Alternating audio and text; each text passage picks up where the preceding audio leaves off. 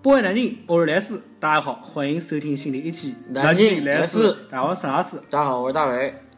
好，我们这这一星期又开始了啊，我们这是在无意之中给大对家抽到一点时间，正好也是来纪念大伟哥，呃，我们我哎，这个这个，大伟哥不收客气，了，不客气，大伟哥收了，衣服收了，衣服收了哎，我衣我服收无意之碰到你，无意之收了了，衣服收了，真话，衣你今天穿个嗯啊很冷帅气的，服冷冷冷，你穿西服就肾肾亏，就是耍帅，我都我都不好意思讲肾亏。你就是耍帅，哎对，都结婚的人了，哎哦等会儿，等会儿，等会儿，等会儿，录完以后到药房买个肾宝。 可以。哎那我们今天呢，就是很有幸啊，又请到一位就是重量级的嘉宾。嗯然后呢，就是这位嘉宾也是我们上次那个搞的一个活动，就是来四你就上。对，哎，然后我们看到就是看到他给我们列的这个提纲之后，我们真的是深深受到感动。然后话题也是紧切到我们的这个主题性的，对对对，所以也是能看出来，对我们南京是非常喜欢、对，一看就热是，爱这个城市的人。对，一看就是南京小莱斯，然后重点介绍一下小 S，那我们让他自我介绍一下子吧。啊，啊、大家好，我叫王二木，呃，群里面叫雅木，杨杨木还是雅木？呃，雅木，雅木哦，高雅的雅。之呃雅木头的木，就哦，高雅的木头，对对对对对，对，呃，名字蛮有深意的啊。你你是你你是南京人还是哪边人啊？呃，南京人，你也南京人，啊哎，就跟我们一样，都是纯纯南京种。南南京小杆子，啊南京小土猪，土猪，南京本雅啊地哎嗯木人。头真的叫瘦啊，对对对，这这这要这要瘦了。雅木头一直都这么瘦吗？啊、是的，跟大家介绍下你的身高、体重啊，什么三围之类哎的，问问还有小姑娘愿意啊、哎。这这个就不用，我我觉得目测啊，我觉得目测雅木最起码有十八厘米。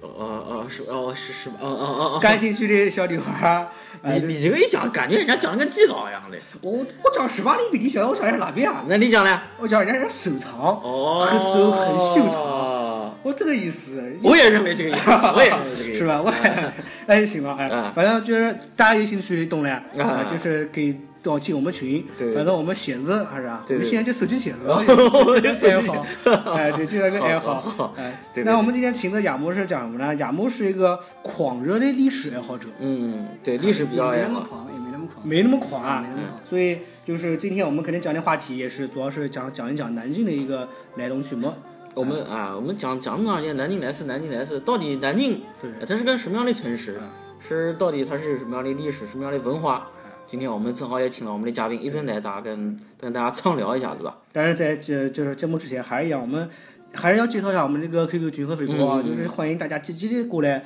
就是和我们交流。我们群里面真真的是很多人，而且就是很多很多就是非常出色的来自啊，给大家认识。那么一定要小看戏，小哎，看对戏，是吧？对对对对，哦哦，想起来了，那天聚会的不？哎对，还有聚会的呢。对，我们还有线下聚会，我告诉你跟啊大家讲一下，子。哎，我告诉你啊，我已经我已经把把了好几个目标了。哦，有有目标，有目对标，对有目对，标，有有目目标。标我就有动力了。下下一步开始就就是啊，实施哎啊，如果说各位下手，对下手，这个各位听众如果有感兴趣的话嗯啊，记住我们的 QQ 群号幺五六三零三四零四，嗯啊，还有我们的微博就是艾特艾特南京来四对，啊，我们所有的信息都会保持交流，好吗？嗯，哎，那我们今天我们开始展开话题了，大伟哥，呃，今天我们主要聊一聊我们这个生活的这个城市，我们热爱的这个城市，我们生活在中国哎廊京，啊，南京啊，廊京，哎，哎，南南南京有什么好讲的呢？南京可讲的可多了。南嗯京，呃，我们南京讲实啊话，我们出去跟人家讲我们是南京人，哎很自豪，很骄傲。嗯，为什么呢？哎，首先第一个，我们南京这个城市是一个什么博爱之都？不爱之都，爱还太多了，烦啊，了。我们博爱之都，我们是啊博爱啊，无论是啊你是男是女，我们都哪边人啊？对啊，我们从来不不歧视外马。啊？不不记啊得，这“外嗯马”这个词有点用的就有点歧视我啊，但是南京人没灰心，哎，人家不经常讲南京大萝卜嘛，对对对，呃，南京不像南京人家讲上海人嘛，像小小赤佬，哎，小赤佬，哎呀，上海人小赤佬，心眼儿小，呃，我们南京人一般都是不爱嘛，哎呀，大家有哎既来之啊就是朋友，对对对。你不像上海人，我也讲上海人，我怎么怎么讨厌上海哎人怎啊？么怎么讨厌上上海人呢？呃，我对象有一次去上海玩，啊，他问上海人，他说：“哎，请问一下，我这个哪边哪边怎么走？”哦，那人说：“好，知道知道。”然后指了个位置告诉他，他就往那儿去了。他走二点半没到，他又问了一个人，他说：“你走反的嘞，你往那头走俺啊都坏了，怎么样子？”哎，了？他不仅不告诉他，他是个反路。啊我讲我在上海也遇到过这样个歧视性的待遇。嗯我在地铁里头，我要下车，我就问前面那个老妇女，啊，不是上海不叫老妇女，我不知道叫什么啊，说你好，我下车。然后这个人看我是普通话讲话，嗯，然后斜了我一眼，然后嗯瞪了我一眼。是的，哎，我说我讲普通话，我就这么丢人吗？是的。你非要讲上海话，你让一下，然后然后我跟你讲，下次讲那句话，让一 下。小不想让一下了，是吧？老不 想了。还是还是不能不能骂人，不能。对，不能骂我人。先先讲先讲，还是讲南京吧。对对，我们有气质的人，对我们南京，我们南京，而且我们南京是古都，还是古都呢。文化古城，而啊，我们南京是四中国四大古都之一之一。哦，呃，南京六六千年的文明史，六千年，这不上下才五千年，怎么就连个六千年呢？哎，说不定我们这个哎啊，公元前就已经有人了呢。嗯，就是啊、猿人时期就已经有公元人前居几住个了。人呃，就有有什么人啊，在这儿埋锅造饭了啊？对对对，对，呃而且然后现在哎，而且现在南京就是我觉得现在已经成了一个移民的大城市了。对对对，外来人口也很多。对，那对对现在这个时候像我们现在就不能说外马了，人家外马人说不定人口就比南京人多了。对，这而而且在南京买房买车的好多都是外地人，对，来南京做生意，帮助南京建设，啊是吧？啊，都是外地人，对而且南京有五百年的监督史，哦五百年建都市，对，就就是有说五百年，在南京当首都了。就南京是各个朝代就是加起来有五百年是首都。管那我们是可以的，对对对对对，而且南京现在人口也不少，南京有八百多万人口，八百多万，八百多万人口哎已经相当于一线城市了。而且前段时间新闻你都讲的，就是呃，有个有个有个怎么讲呢？一个叫品级，就中国有特大城市，对对对，对嗯吧？哎是北上广深那种叫特大城市，然后分一线、二线，但是南京它叫一点五线城市，啊，一点五线啊，啊还一点五线啊啊，比一线稍微高一点点儿，啊，比二线啊，比二线高一点啊的，比二线高一点啊点儿，比一线稍微让一点。哎，叫一点五线城对市，。那我们以后租不租肯定也要迈入到一线城市行列啊。对对对，然后南京呢有十一个行政区划，那其实讲以前讲八大区，啊八大对区，啊八大南京，区但是现在呢，南京又又有一些新的，嗯呃，总共有加起来有十一个，但南京最大的一个区，你还知道是哪个区哪？个区啊？最大的一个区，鼓楼区。江宁区，哦，对，江宁多地大哎，就讲大哎，我哎讲大大哎，哎，真大。哎哎哎，然后主要的道路呢。呃，南京市区，我讲南京城区啊，什么什么雨花大道啊，什么双龙大道，别跟我扯啊，嗯啊，那个那个都是那个都是讲起来都是新开的。哎，我们南京主要道路呢是中央路和对中山路这个叫中央路还有一段故事叫子午路，一开始啊，本来叫子午路，它什么是根据那个呃那个叫进线，它这个南京一个嗯进线嘛，它跟地球这个进线去造的，但后来就是骗了的，就是你无法做到进线那么准确，嗯所以就让起名叫子午线，后来叫中央路。中央路，哎，还有叫中山路。你要看南京，如果嗯有外地的朋友啊，或者来外地上来南京上学的朋友，就可能经常听到有有南京可能报路况会讲，哎，中山南路，对对对，哎，中山南路，中山北路，对，啊，中山东路，讲起来哎，怎么都是中山路？感觉好像崔中山搞么无处不在一样。哎，这个路到处都是。其实讲起来，这个路就是南京的主干道。是的，嗯是的。啊，是的以以孙中山先生在我们南京这个这个名字，嗯，呃，为为命名叫中山路。这中山路一直能通到中中山陵。哦，这样个概念啊，就就中山陵陵，是吧？嗯从从中山陵下来这一条路全部就叫中山路，啊，一直到新街口，果然，啊，那个老人家不是一直站那个地方，对那对个对招手嘛，给我们招手嘛，嘛，看看哎，你。哎哎然后我们其实如果孙中山穿的裙子的话，我们估计就是天天盯到底下看了。哎 那今天其实我们就请了张亚木过来，亚木是一个历史爱好者嘛，嗯对我们主要是要呃溯回到以前，主要讲讲南京这样的一个那么长的历史长河当中啊对，对到底是怎样建成的，包括发生哪些很有趣的事情。对，还有包括就是南京话，哎哎，到底是什么时候开始有南京话？哎，对，然后一一来讲讲解一下。对，我们而且再跟大家而且而聊一聊，且哎对，而且很多就是说大家都知道南京啊，可能比较有名的朝代是东吴、孙权，嗯，然后是明朝啊，对元朱元璋还有一个民国。但其实，在历史长河当中，不仅仅只有这三个朝代是有名的，其实很多其他一些朝代都是非常非常就值得可挖的地方，或者是你根本就不晓得的对，啊。所以今天也是请我们这个呃亚莫兄弟过来，就是和我们一一讲解一下啊。亚莫，那我们呃还是一样，就是因为我前面要前面的一些朝代我不是特别熟悉，还能讲啥子呢？南京从什么时候开始就有了？哦，好，让我们来讲一下南京的一个起源南京的起源啊，对，就从元猴子的时候，孙悟空呃，没没没盘古没嗯啊，不是盘我古们，我们先讲一下这个，呃，南京最早的建城史。建城成，哦就南京什么时候开始有城的？哦好，开始就成为一个草城市啊，对对对而不是一个村落了啊。对，在前四七二年，那个越越越国的一个大夫，呃，叫越国就是对，悬梁刺股的越国，越国啊是吧？有一个叫越王勾践，哦，越王勾践，而这个有一个越王是勾践的，有一个大夫叫范蠡，呃，叫最什么？范蠡，哈尼啊，呃范蠡范蠡嗯啊啊，，这这个字比较复杂。啊对，哦呃，最早在呃秦淮河南岸住了一个约城，哦，秦淮河，哎，所以说南京和秦淮这个叫什么这个河啊，是养鱼了，可以说是南京里从一开始的没有，一直到有，都是和秦淮有关，对，是吧？呃，这是南京最早的一个建城史。嗯，然后我们再来讲一讲这个南京啊，在呃历史上做过渡城的一个一些朝代。啊呃哎，我们先讲一下南京做过渡城的朝代。啊呃，首先是东吴，然后是东京，然后就是宋齐梁陈，就是一般称为南朝。南朝对，然后是南唐，然后明朝，然后是太平天国，嗯，然后是中华民国。中华民然后我国们现在讲讲这个东吴，就刚才讲的那几个，就是在南京建立过对对建立这对，个建了首都，哎首对都的建建国度的朝代。然后我们先讲这个吴国，吴国就是孙权在这边监督的，大家应该比较熟悉。三国嘛，大家看的应该都比较多。嗯。呃，那个时候，呃，三东吴这边人烟还比较少，孙元孙权继位之后，在这边监督，然后吴国才慢慢发展起来。然后吴国在那个时候的造船业啊、盐业比较发达发达，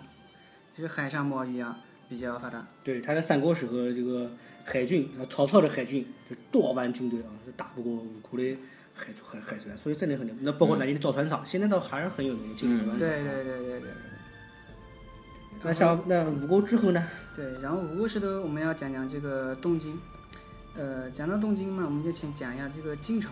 晋朝，对哎，吴东京这段好像就是大家好像了解的也不是特别多。嗯对对，这段大家比较清楚的应该是三国，三国对啊，三国但是清楚三国之后大家一般就不怎么清楚了。嗯，对，然后这个晋朝是司马家建立的，就是司马懿的孙子孙司马炎。司马司马好像家族很多，对什么对孙子啊，什么儿子之对对类的啊，对，呃我个人认为也是个种马啊，大种马。然后这个呃司马炎建立了这个呃晋朝，我们史称一般是西晋。戏精，在西晋因为五胡乱华的原因，然后啊，等下，五胡乱华，对五胡乱五华，胡乱华是个什么鬼啊？对，然后我们后面慢慢慢会讲到。然后我们先讲一下这个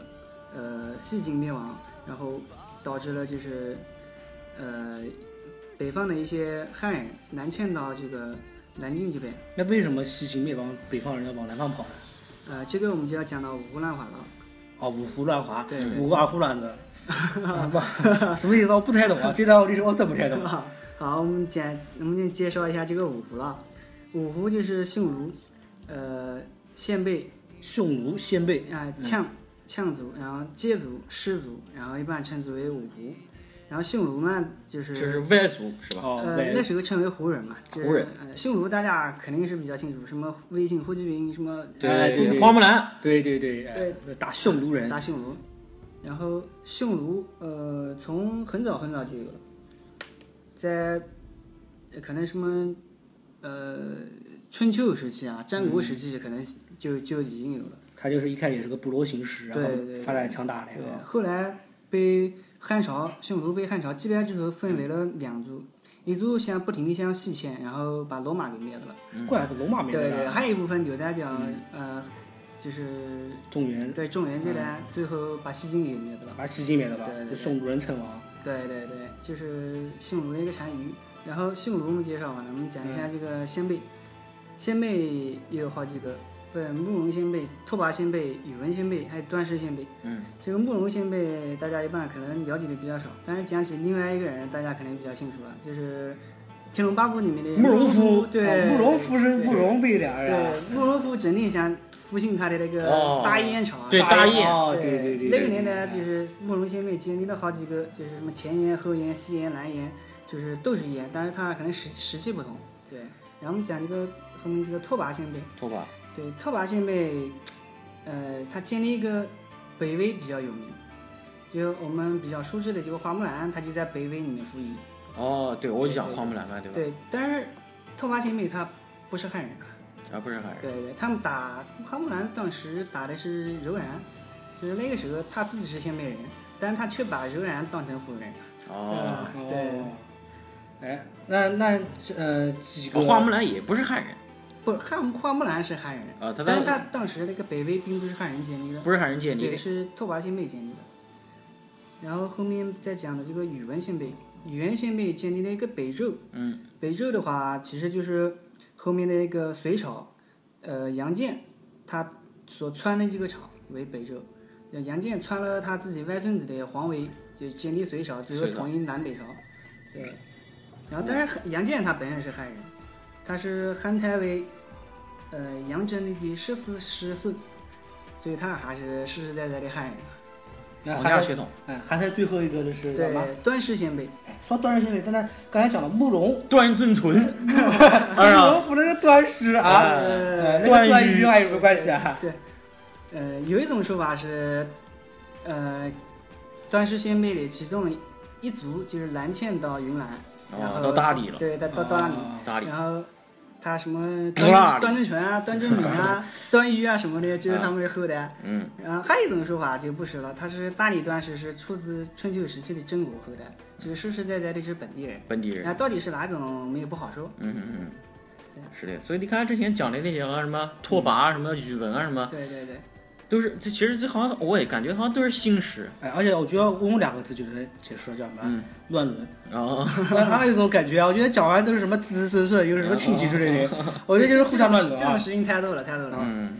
如果如果如果是总结一下子的话呢，就是说宋齐梁陈就是互相传，然后呢这个历史战争也算是可能比较多了，对吧？都是个动荡时期。嗯对。然后以至从就是东京这个动荡，包括五胡乱华，对吧？这算一个动荡时期，一直到到后面可能从。那个后面一个朝代就是南唐，对吧？对对对那从南唐开始就稍微安稳一点了。呃，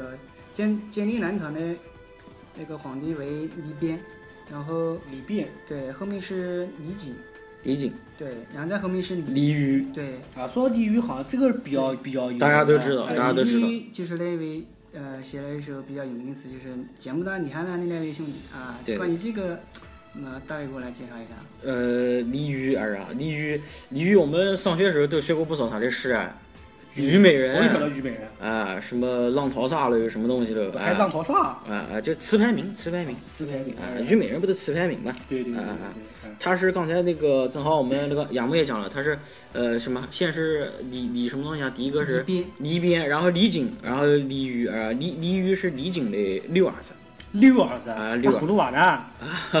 他也会隐身了，哎是吧 啊，他虽然是国国族，啊，虽然嗯是讲的是李后主、南唐后主，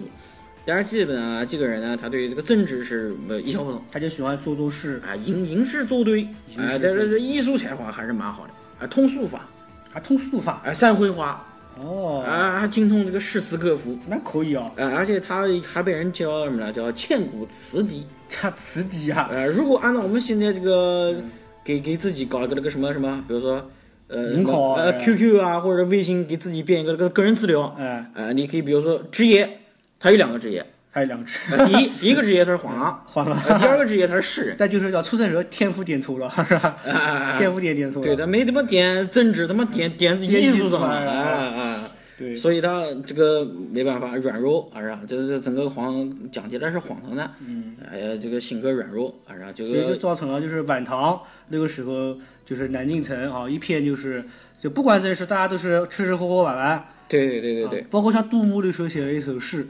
啊，就是呃“各将犹唱后庭花哎你就前面那句话没讲，”，啊前面那句话就是“上礼不知亡国国恨”，对啊，对对各将犹唱后庭花”，讲的对其实就就是晚唐那个那段时候啊，基本上就没人管国事对，然后就是社会都一塌糊涂，但是哎，然后上那些当官的，嗯哎呀，都是还在秦淮河边。啊，就玩玩小玩玩小姐，啊然后喝喝小酒，对对对，哎呀，就是那那那派金香啊，所以南唐的晚期其实也不是一个特别特别，呃，特别特别可以好讲的东西啊，也是它比较乱的地方啊。对，然后一直到被宋兵南下，直接就把这个金陵给干掉了，这嗯灵啊，感就就就整个就破城了，破城然后被抓过去，然后抓过去大家都知道了，哎，被软禁，等于说呃宋，然后后来是他宋朝是吧，然后打过来了，对对对，然后造被成软一禁句一件写都是呢，你让我满意，我就饶你不死。啊，整天整天还他都被软禁了，整天还写的什么什么什么啊，淫这个不是不是淫词乱去， 就是因此嗯乱就是还是还是在写诗，还是啊，整天就是啊，醉醉意自己的这个过过度啊，什么过后嫁网喽，又什么东西了，最后被毒死了后来是宋王实在受不了了，说你还写诗啊，啊？你写不动就直接死吧，啊，得死吧，得死赶吧。紧死吧，赶紧死吧。对，所以啊死完以后被、被那个宋宋宋朝皇帝追封为吴王。那还给他变成吴王啊？对对对对我正好吴吴用的吴用的王帝 是吧啊对，？可以这么讲，可以这么讲。哎那差不多，南唐这边这段历史也不长啊，也不太长。但其实南晋其实刚才我们讲的这几个朝代啊，好像都不是时间都不是特别特别长，都不是，但可能就是说南晋在历史上面监督的时间最长的，嗯那可能就是下面一个朝代，就是到了明朝。到明朝，哎，明朝，而且这段的记忆是比较熟悉的，大家比较了解的。对，啊，也是时代是在南京建都是最长的一个时间段。啊，这个最比较有名的那个明朝的皇帝叫什么来着朱？元璋，啊，祖头山。对，啊，不是祖祖元璋。祖元璋啊。祖元璋。哎，啊，朱元璋也是个奇才，对吧？好像他的出身也是比较的，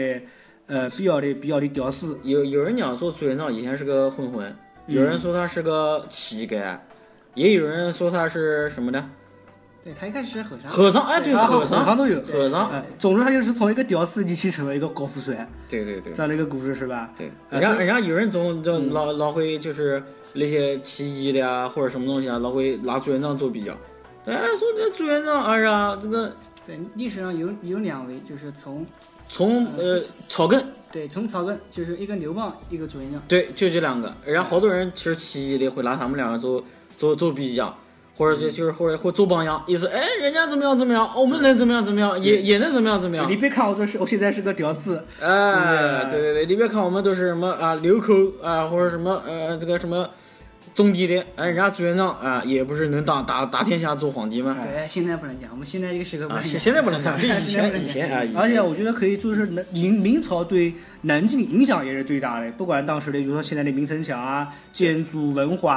啊，好而且明朝当时在整个呃世界史上面来讲，明嗯朝当时是一个鼎盛。也是个顶子，也是个鼎盛。明朝当时建立了很多东西，都是都是很强大的，而且是唐宋元嘛，宋元以后，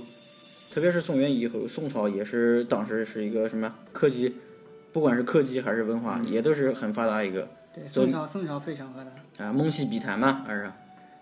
嗯，而而且明朝，我觉得就是能牵出好多南京的小故事啊，或者是一些南京的文化，都是从那边时候开始确立起来的，嗯，对吧？比如说像南京话，啊南京话那个时候好像就定为了官话啊，包括像那个时候，其实南京有好多就是大量的南京人口也是从就是、呃嗯从明朝开始，对，明朝开始从就是各个地方也开始涌入到南京这样的一个城市啊，包括像吃喝拉撒啊、学习啊，都是从南京到现在还是根深蒂固，产生了个很久的影响。包括像南京的路名，嗯，对吧？南京很多路名，南京很多路名都是从明朝这个时候好像开始就是。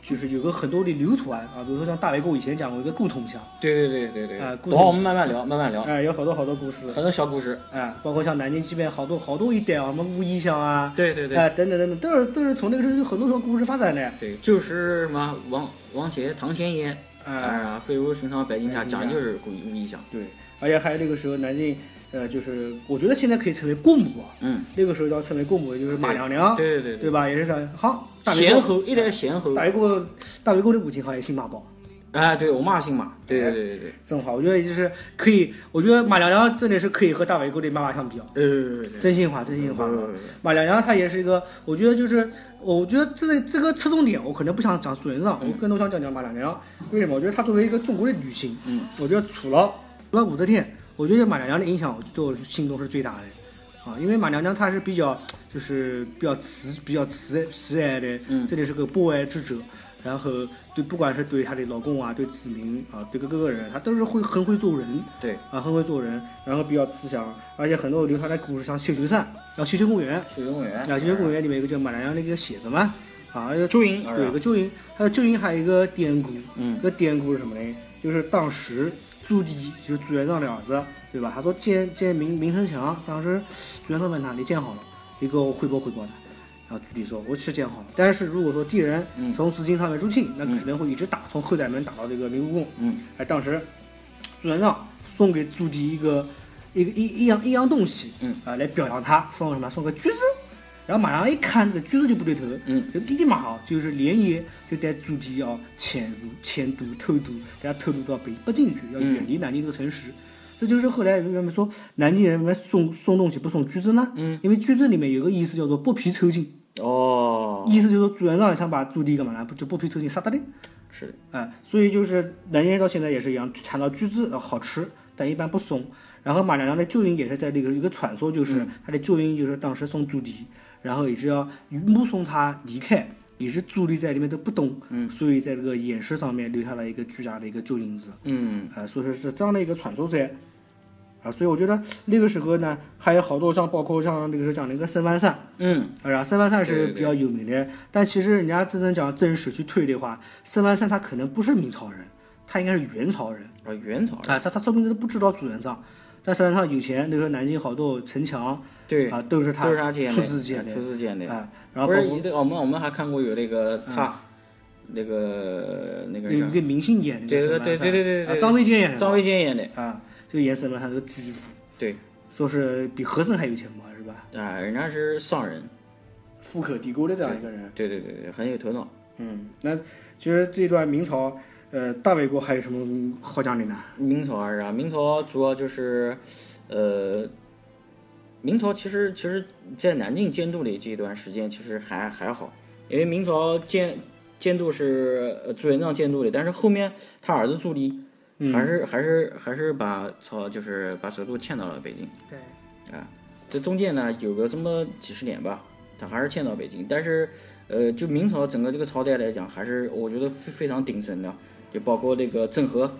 对，郑和下去西洋郑和下西洋啊，什么东西的啊，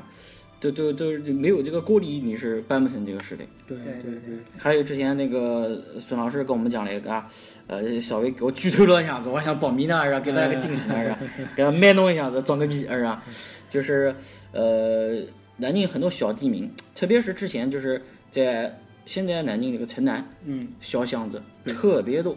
各种各样的小巷子，而且小巷子的名字呢还特别好玩，像比如说像古铜巷，古铜巷就是什么意思呢？就是说当时有两说啊，我们就讲其中一个吧，就说沈万善很有钱，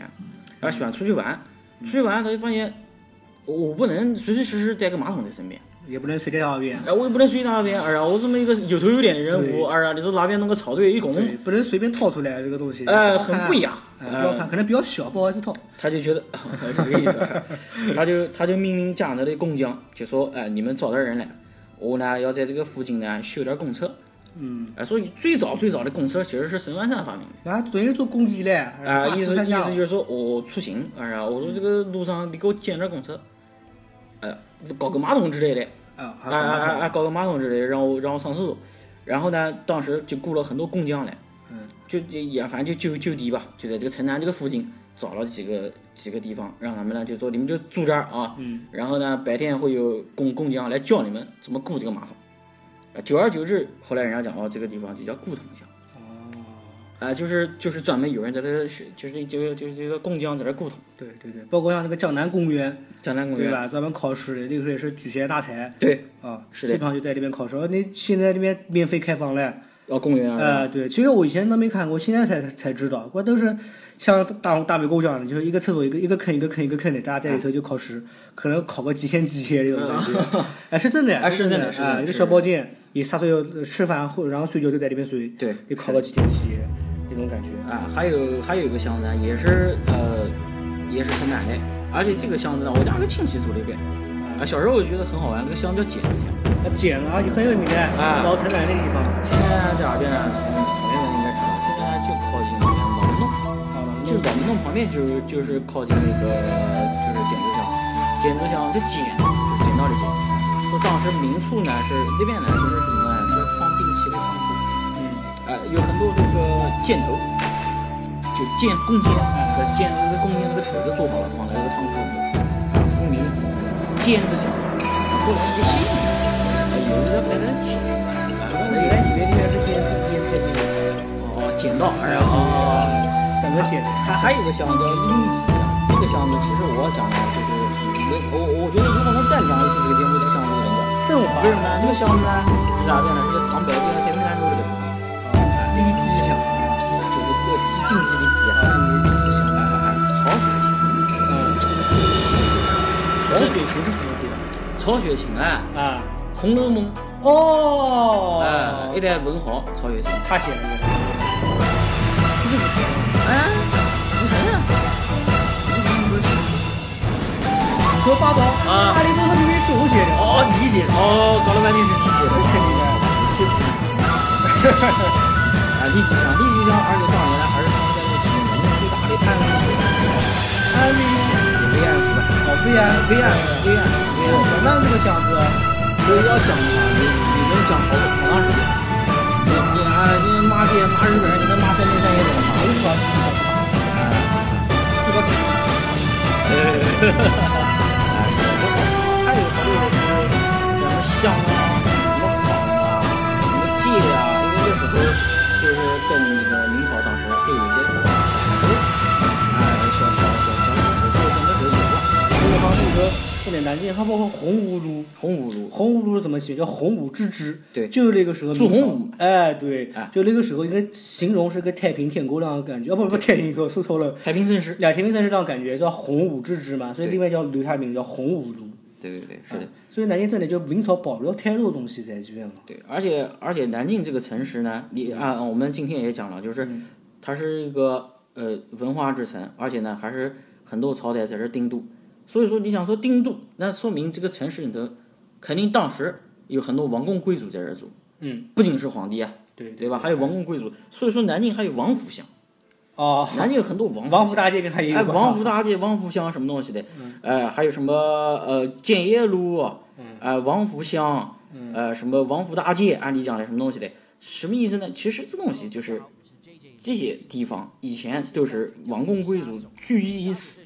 然后呢，大家呢后来把这个地方命名这个东西，哦，哎，这真心话，这啊个啊啊，也也是也是有有这个的，呃沿用沿用到现在的，哎，但是如果我们看这些地域啊，好像都是分布在新街口以南，嗯对对吧？对。呃，其实新街口以北那个时候，好像基本上，我估计啊，那时候可能就是一个僻壤之地。以前我讲了，其实啊，以前在古代新街口这个地方就已经是个商业繁华的地方了。就是一个 CBD，哎，就按照我们现在讲 CBD，也包括像明瓦廊。哎什么叫明瓦廊？明瓦什么意思？明瓦什么意思？明瓦就是明代的瓦片，呃呃呃，它不是，这瓦是对了，瓦片是对了。明瓦是什么东西呢？就是古时候人有有什么什么瓦片呢？用牡蛎的贝壳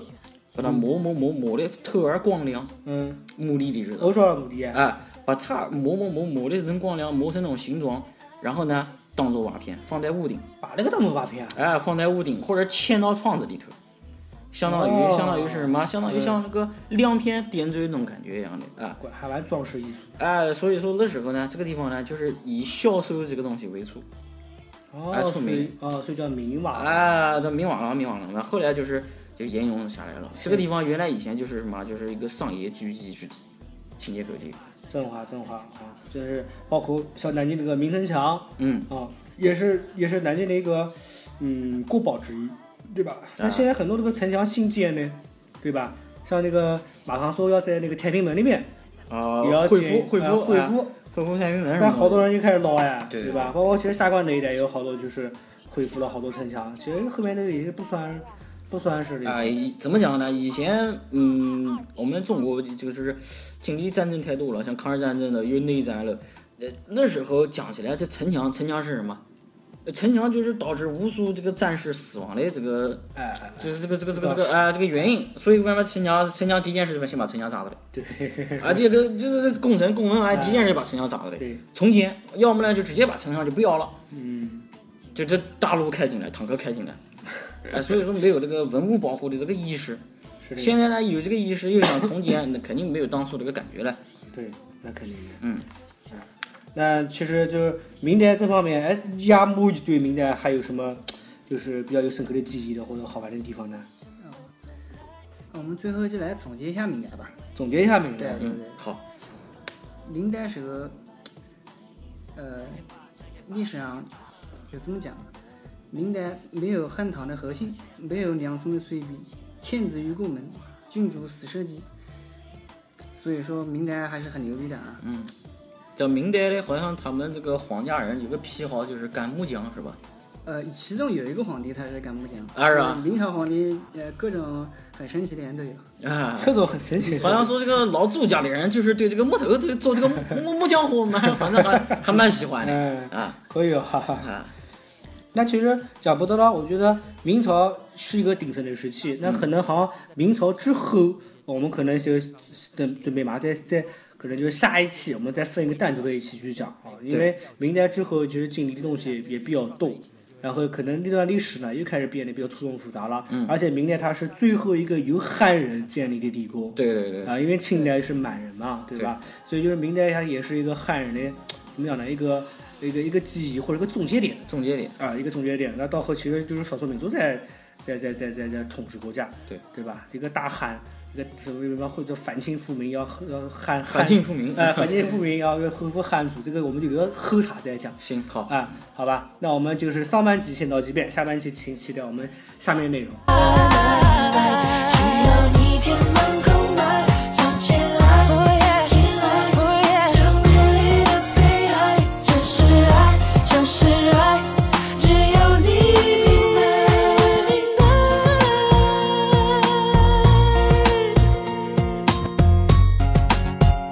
单身朋友，请上“爱在这儿”征婚交友网，